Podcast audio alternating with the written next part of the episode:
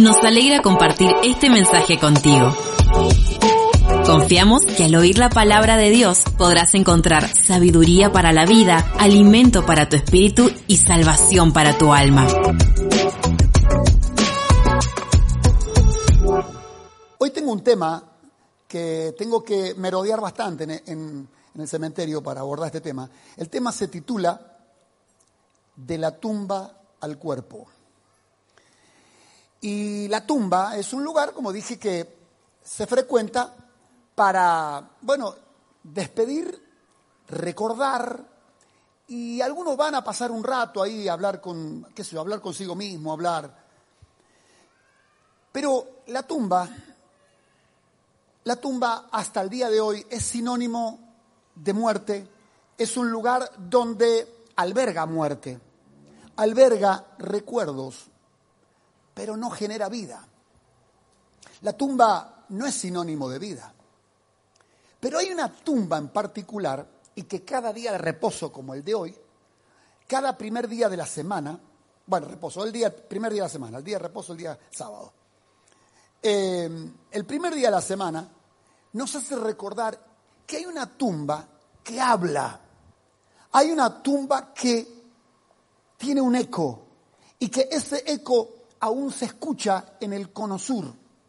El eco de la tumba allá en Jerusalén tronó una vez y para siempre y hasta los confines de la tierra dice lo siguiente, ¿por qué buscáis entre los muertos al que vive?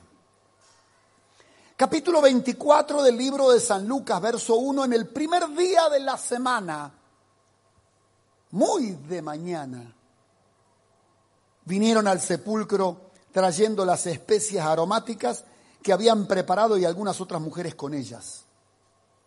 Y hallaron removida la piedra del sepulcro y entrando, no hallaron el cuerpo del Señor Jesús. Voy a subrayar esta última lectura. No hallaron el cuerpo del Señor Jesús. Damas y caballeros, en Argentina al menos, tenemos una costumbre que yo en particular la repudio y ¿cómo me gustaría que la cambiemos? ¿Cómo me gustaría que cambiemos la costumbre de llevar flores a los velorios y empezar a darle flores en vida a la gente? Bueno, en muchos países es común que las iglesias se adornen con flores. Si yo me traigo muchas flores acá, van a decir, che, ¿a quién están velando acá? Porque en Argentina, lamentablemente, hay costumbres que son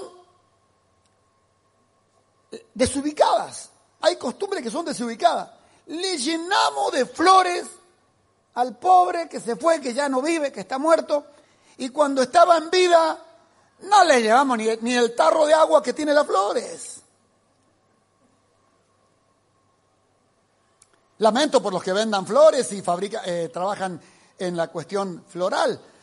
No, no digo porque tiene que cambiar nada más, tiene que cambiar el enfoque. Hay que llevarle flores cuando están vivos. Así que, marido, regalale flores a tu mujer. Novio, vamos, movete y dale un ramo a tu novia. Yerno, regalale a tu suegra flores. Yo lo digo porque yo siempre me pincho en las manos y voy porque las planté, las regué, las podé y las primeras, las primicias de las rosas, se las llevo a las rosales. Y no puedo decir que no porque te llevo siempre flores. Hasta ligan mis hijas, les llevo flores. Que son tan bellas, tan lindas. Las flores que en vida, hermano. Y, y el ungir el cuerpo en vida, porque estas llegaron tarde. Menos mal que llegaron tarde. Menos mal que llegaron tarde, así dejaron un mensaje que las cosas hay que hacerlas en vida, no después de muerto. Por eso una de las mujeres se anticipó a la muerte de Cristo, rompió el perfume y dijo, lo voy a ungir en vida. Y dijeron, ¡ah, qué desperdicio! Y Jesús dijo, no, no, no, dejen, ella buena obra ha hecho y de ella se hablará siempre. Ve que ahora no estamos hablando tan bien de estas mujeres porque llegaron tarde, llegaron en la mañana al sepulcro. ¿Y, qué hicieron con ese? ¿Vos te preguntaste qué hicieron con eso que habían preparado? Lo tuvieron que tirar, o qué sé yo, o lo, lo destinaron para otro, pues llegaron tarde, porque no era el momento, no era el momento para ungir el cuerpo, ya no estaba el cuerpo ahí. Por eso te digo, es importante que nosotros hagamos las cosas en vida, hagamos las cosas hoy, que la honra es hoy, el reconocimiento es hoy, la valoración es hoy. El ungir es hoy, mañana puede ser tarde. Y encima la tumba que te dice, mm, mm, acá no es el lugar. Pero este no es el mensaje, simplemente, simplemente te hago un aporte para despertar en ti esa acción que quizás está suspendida, postergada, ignorada, y te va a ayudar a que hagas las cosas en tiempo y forma. La tumba, la verdad que estaba contenta. La tumba estaba feliz. La tumba estaba de fiesta. La tumba estaba de carnaval. La tumba representa muerte. Y cuando digo carnaval, fiesta, estoy hablando no de Jesús ni de las paredes, estoy hablando del espíritu de muerte, del infierno. El infierno estaba de fiesta porque habían logrado detener, crucificar a Jesús.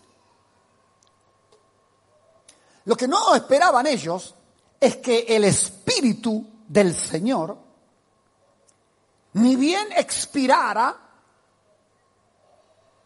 se metiera al lugar que menos imaginó Satanás. Cuando Jesús expira y se consumado su alma, su espíritu, derecho, no fue al cielo, ni fue al infierno, no fue al templo, sino que se fue al lugar sagrado del templo otra cosa. Se fue al lugar santo, partió el velo y dejó su ofrenda. Pero no era una ofrenda de animal como hacían los sacerdotes, no era una ofrenda común, sino que ahora el sumo sacerdote por excelencia, sin pecado y sin mancha, ahora presenta la ofrenda de sangre inocente, justa, que podía limpiar el pecado, ahora la presenta en el altar. Y el Padre dice, me gusta. No está escrito, pero podemos concluir perfectamente que el Padre aceptó la ofrenda del Hijo. Y el Hijo, al dejar la ofrenda en el lugar santo, ahora sí, sale con todas las fuerzas y con todo el poder. Y sale desde el templo de Jerusalén. No se va al cielo. No tiene apuro para ir al cielo. Ahora se va al infierno. Y se va a las profundidades de la tierra a predicarle a los espíritus encarcelados. Se va a sacarle el decreto a Satanás que había contra nosotros, a quitarle las llaves de la muerte. Le predica a todos los espíritus encarcelados, termina su misión allí en el centro de la tierra, en el Hades, en el seno de Abraham, y ahora se lleva consigo la cautividad. Venga, vamos, vamos, vamos, vamos, la gran mudanza. Vamos para arriba. Por eso le dice, cuando pasa por la tumba y resucita, le dice a María, no me toques, porque aún no, no he subido, aún no he subido, no me toques.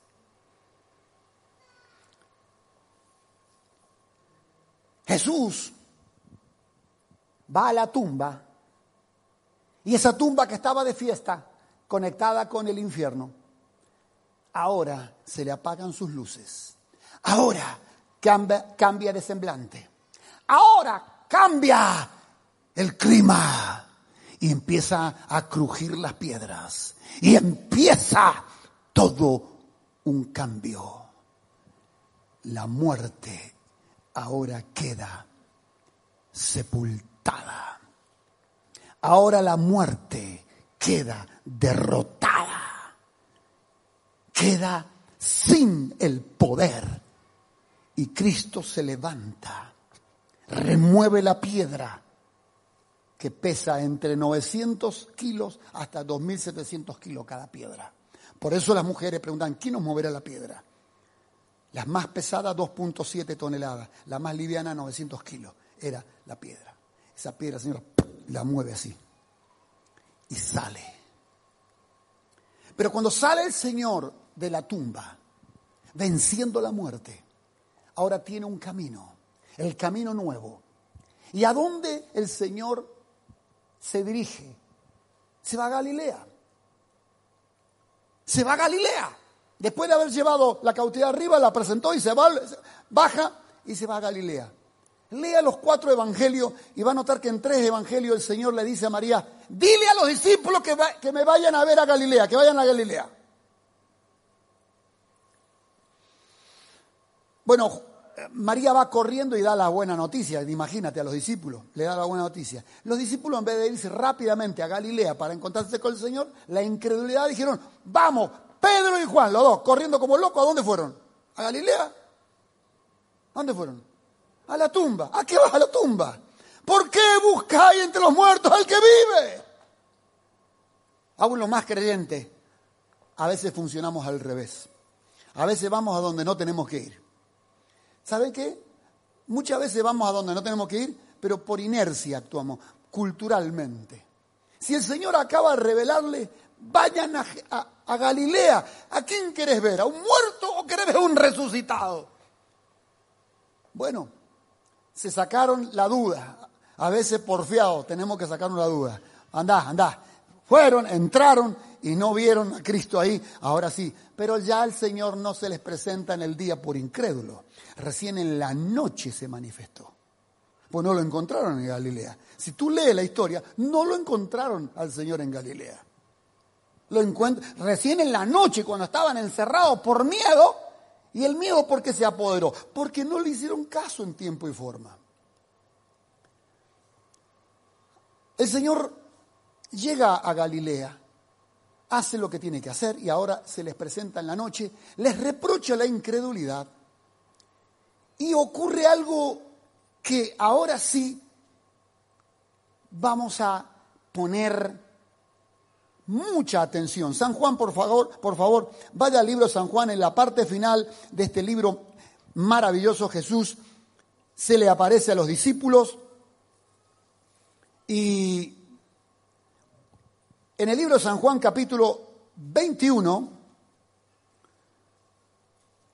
eh, no, perdón, 20 Verso 19 dice, cuando llegó la noche de aquel mismo día, el primero de la semana, estando las puertas cerradas en el lugar donde los discípulos estaban reunidos por miedo a los judíos, vino Jesús y puesto en medio de ellos, dijo, paz a vosotros.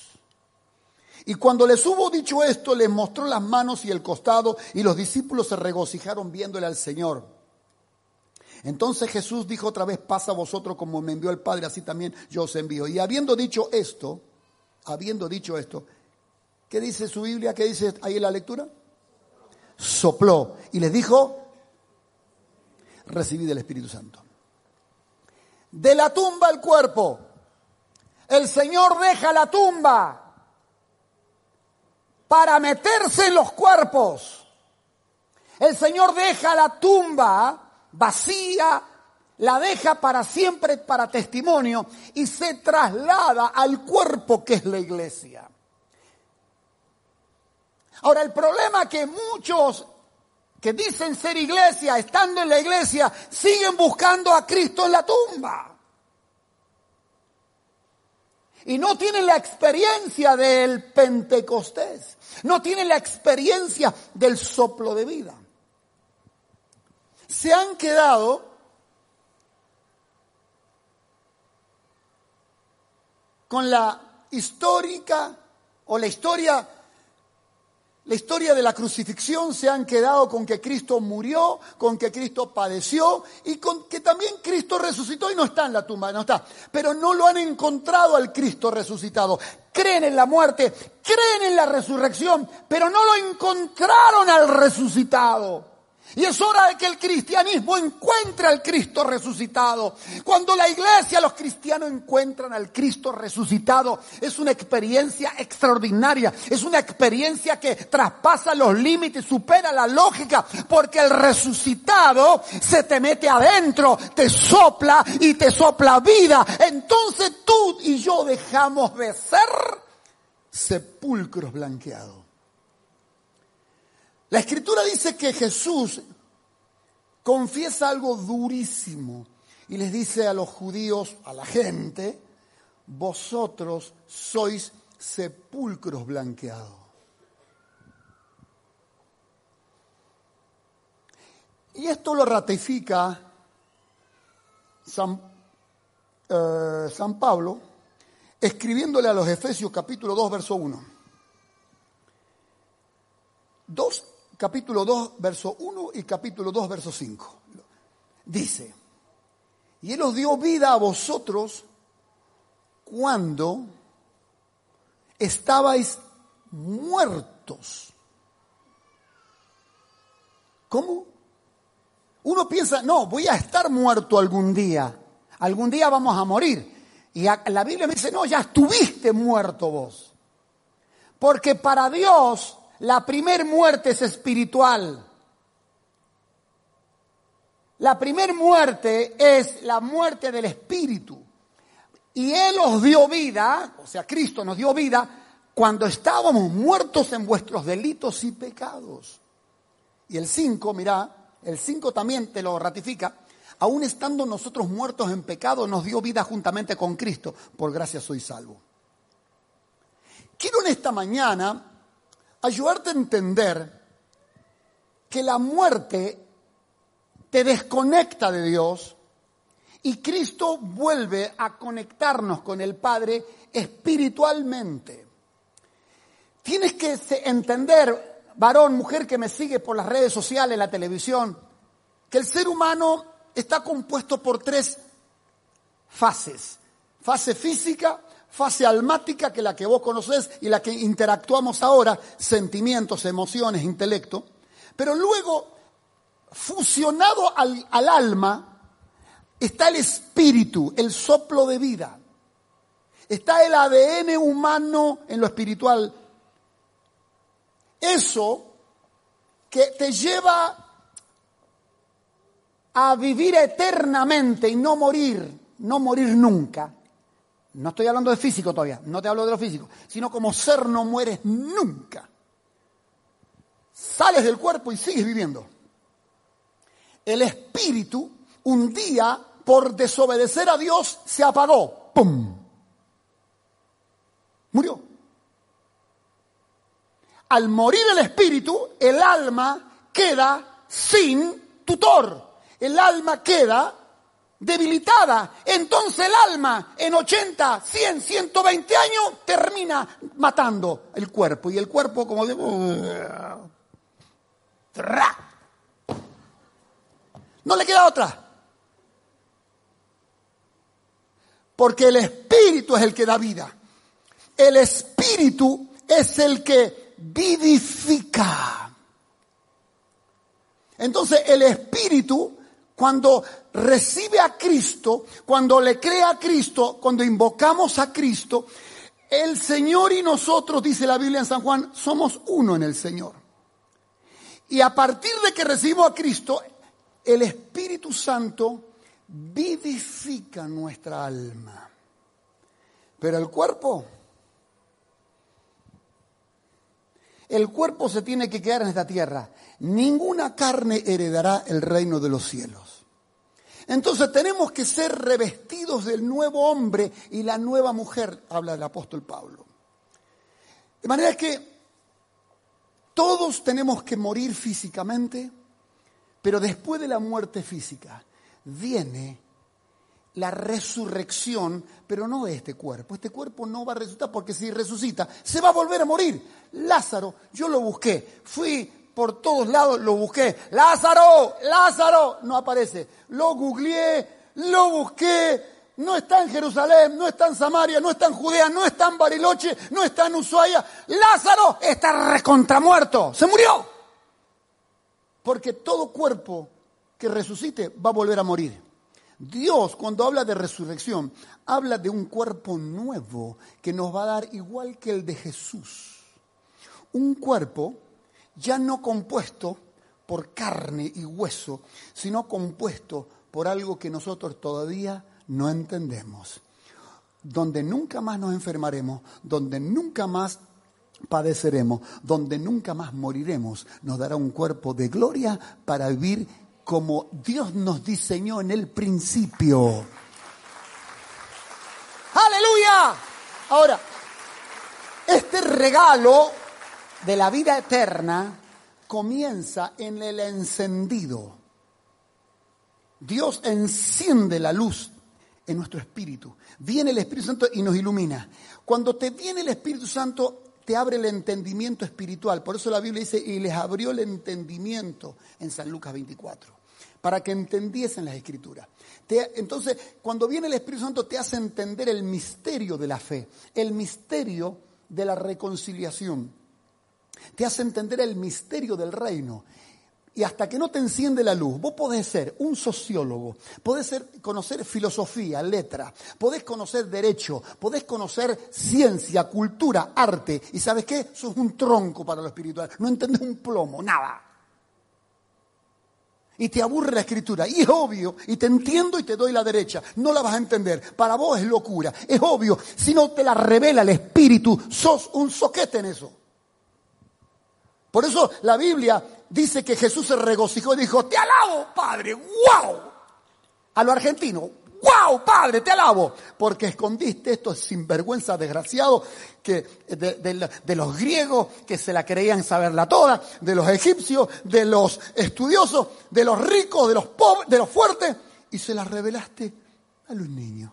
O sea, no niños bebés, sino a los que abren el corazón. Y te revela el misterio y la tenés clarísima. Porque dice Romanos 8:16, y el Espíritu mismo da testimonio a nuestro espíritu que somos hijos de Dios. ¿Cómo se, cómo se come esto? Como prediqué esta semana ese mensaje. Esto se come así. Cuando el Espíritu Santo viene a nosotros y sopla sobre nosotros, nos da la naturaleza de Cristo y me hace entender el mundo espiritual. No lo puedo explicar, no lo sé explicar. Soy limitado, no sé, pero lo entiendo. Y tengo seguridad que soy hijo de Dios. Tengo la seguridad que soy salvo. Tengo paz. Y aún te dicen, tenés un cáncer fulminante, te vas a morir. Y se mueren cantando, se mueren sonriendo, se mueren alabando a Dios. ¿Por qué? Porque el Espíritu te da testimonio. Eres mi hijo. Te he redimido. Tengo corona y galardón preparado. Resiste, lucha, trabaja, sirve, perdona, ama, comprende. Yo soy tu padre, dice el Señor. Y el otro lado te ve y dice, vos estás loco. Y estaré loco para vos, pero para Dios. Por eso dice, el Evangelio es locura para los que se pierden, pero para nosotros es poder de Dios. ¿Cuánto le dan aplauso al Evangelio de Cristo? De la tumba al cuerpo. Ahora, nosotros éramos tumbas, éramos tumbas, muertos, pero entró Jesús en nosotros y nos resucitó con él. Por eso la Biblia dice, y estamos sentados en lugares celestiales. Quiero ir cerrando, tengo mucho para decir, pero simplemente quiero decir dos, tres cosas más y cerrar por causa del programa de televisión. Señores, Cristo salió de la tumba para meterse en el cuerpo que es la iglesia, en, en, el cuerpo que eres tú y que soy yo. Y la intención de Dios es vivificarnos, es establecer la vida del Espíritu acá adentro. De modo que nada ni nadie nos pueda separar del amor de Cristo, como dice capítulo 8 del libro de Romano. Ni lo alto, ni lo profundo, ni nada ni creado pueda separarnos. El Espíritu Santo se tiene que manifestar. La pregunta, ¿sopló sobre vos el Espíritu Santo? ¿Sopló sobre tu vida? ¿Ya el Señor ha logrado soplar su aliento de vida? de modo que los dones se activen, de modo que el poder de la vida te envuelva y dejes de ser una tumba y seas el templo del Espíritu Santo, como dice el libro de, Primera de Corintios capítulo 3, verso 16 y el capítulo 6, verso 19, templo del Espíritu Santo somos. ¿Has creído? ¿Lo has recibido el Espíritu Santo? El tema es que hoy el afán por las cosas carnales ahogan el espíritu. Déjeme hacerle ver esto todavía. El que recibió la vida de Cristo es el espíritu. Pero si el espíritu no se empodera, si el espíritu no se llena de la unción, si nuestro espíritu no es bautizado y lleno del Espíritu Santo, no tendremos la fuerza de voluntad no tendremos la persistencia y no tendremos el dominio propio para subyugar el señorío que quiere imponer la carne. Pablo dice que la carne tira para abajo y de hecho le doy testimonio, mi carne me tira para abajo, viejo. ¿Qué cree que te diga? La carne tira para abajo. ¿Qué es carne? Carne es alma. Pensamientos, sentimientos, emociones, no tengo ganas de orar, no tengo ganas de congregarme. Y vengo a la iglesia y che, medio largo el culto, me parece que nos vamos a ir vieja porque ya es largo, vamos a almorzar. Y la carne no quiere permanecer quieta delante de su creador. La carne no quiere perseverar en oración y ayuno. Te pregunto la carne, yo te doy testimonio. A mí no me gusta ayunar. ¿Qué querés? A mí me encanta desayunar. Jamoncito con queso. Café con leche. Me encanta desayunar. A mí ayunar no me gusta, no me gusta. A mí carne, pero en el espíritu yo, Víctor, necesito ayunar. Hijo, ¿y cómo resuelvo esto? ¿Yo y yo? ¿Estoy loco? ¿Esquizofrénico? No, no. Pablo dice, miserable de mí, ¿quién me librará de este cuerpo? Hay una batalla entre deseos carnales y deseo espiritual. Y si el Espíritu Santo no te bautiza, no te potencia, la carne sale con la suya. La carne se impone sobre el Espíritu y lo apaga, lo aplasta y te lleva, en el mejor de los casos, a un estado de apostasía. ¿Dónde? Frío, tibio. Digo mejor de los casos porque tibio, porque en otros casos te mata. Estamos en batalla, estamos en una lucha. Por eso cuando decimos que estamos convertidos, estamos muertos de verdad a la vieja vida, muertos y sepultados en el bautismo, a, esa, a ese señorío que ejercía el pecado sobre nosotros. Y a partir de que yo recibo el Espíritu Santo, vuelvo a tener contacto intermitente con Dios. Antes de la caída, Adán y Eva tenían contacto continuo, relación continua, era, era hablar con Dios, interactuar 24/7. Luego se corta para, por miles de años, pácate, se corta, se corta, chao, fuiste. Luego Cristo viene a conectarnos con el Padre, pero aún conectándonos Cristo es intermitente. Es como los teléfonos que dicen, va y viene, va y viene. Y no es por los defectos que tenga la recepción divina, sino porque tengo un acusador acá. Y de esto quiero hablar y cerrar este mensaje. Capítulo 12, abra conmigo Apocalipsis capítulo 12. Y este final va a ser apasionante, de la tumba al cuerpo, porque la Biblia dice, capítulo 12 del libro Apocalipsis, versículo 10. Entonces oí una voz, o una gran voz, en el cielo, que decía, ahora ha venido la salvación, el poder del reino de nuestro Dios y la autoridad de su Cristo.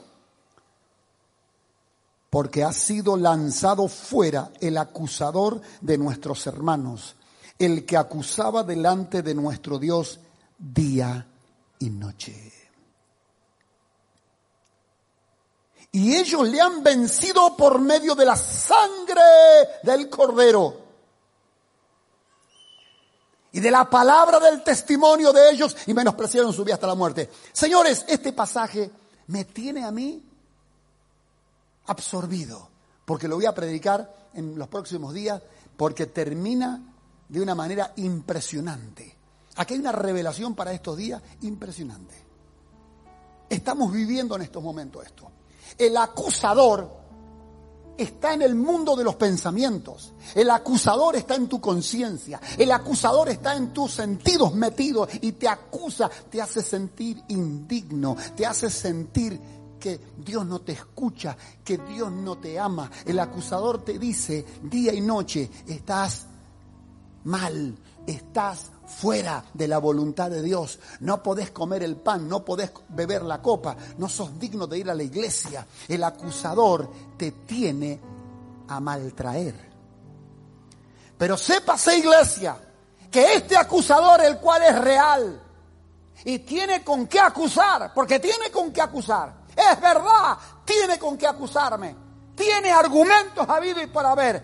Pero también es cierto que hay una salida, hay una sangre, la cual me libera de todo pecado. Y ellos le han vencido por medio de la sangre del cordero. ¿Sabes qué? El acusador es el que te mantiene siempre en la tumba. En la tumba de la decepción, de la desesperanza, en la tumba de la agonía, en la tumba de la miseria. El acusador te tiene ahí. Pero es hora de tomar la palabra del testimonio. Es hora de tomar la promesa del Señor. Es hora de declarar que el acusador no tiene nada en mí. Es hora de decir, tú no tienes nada en mí. Es hora de echarlo fuera, vencerlo por la sangre del cordero. Es hora de pararnos firmes y decirle, Cristo salió de la tumba para entrar en mí. Por lo tanto, si Él entró en mí, tú no tienes nada dentro mío. No tienes nada. Esas acusaciones que hay en tu mente, llévalas a la cruz. esas acusaciones que tú no sirves para nada, esa acusación que te vas a morir, esa acusación que vas a terminar derrotado y fracasado y vas a terminar hundido, llévalas a, los pies de la cruz, llévalo a Cristo y levántate en autoridad, porque el poder de la resurrección está en tu espíritu. Y aunque tu cuerpo padezca, aunque tu cuerpo sufra enfermedades, aunque tu economía esté trillada, aunque tu familia esté recontragolpeada, en tu espíritu está el poder de la resurrección. En tu espíritu está el poder de Dios. Y si no es así, pues hoy Dios me, dio esta palabra para que busques el soplo, para que busques aquel que resucitó y lo metas en tu vida, en tu cuerpo. Si no estás en el cuerpo de Cristo, si no estás en la iglesia del Señor, esta es la oportunidad. Ponete de pie, por favor. Esta es la oportunidad para recibir a Cristo en tu corazón. Gente que me ve por, la televisión o por las redes sociales, o que esté aquí, que quiera reconciliarse con Dios. Este es el gran momento, este es el gran minuto donde podés reconciliarte entregale tu vida al Señor. Ora conmigo si quieres reconciliarte y decirle, Señor, yo vengo delante de ti a reconocer mis pecados. Te pido perdón. Límpiame con el poder de tu sangre, con el poder de tu palabra. Hazme nacer de nuevo. Yo salgo de la tumba para ser cuerpo de Cristo, para ser hijo de Dios. venga tu reino a mi vida y hágase tu voluntad. Anota mi nombre en el libro de los libros que está en el cielo y cuando vengas en tu reino acuérdate, Señor, que yo te confesé públicamente. Amén y amén. Un aplauso a la palabra del Señor. Gloria a Dios. Aleluya. Esperamos que hayas disfrutado de este mensaje. Te invitamos a compartirlo con más personas. Si quieres conocer acerca del Ministerio Vida y Paz, visita www.vidaypaz.org.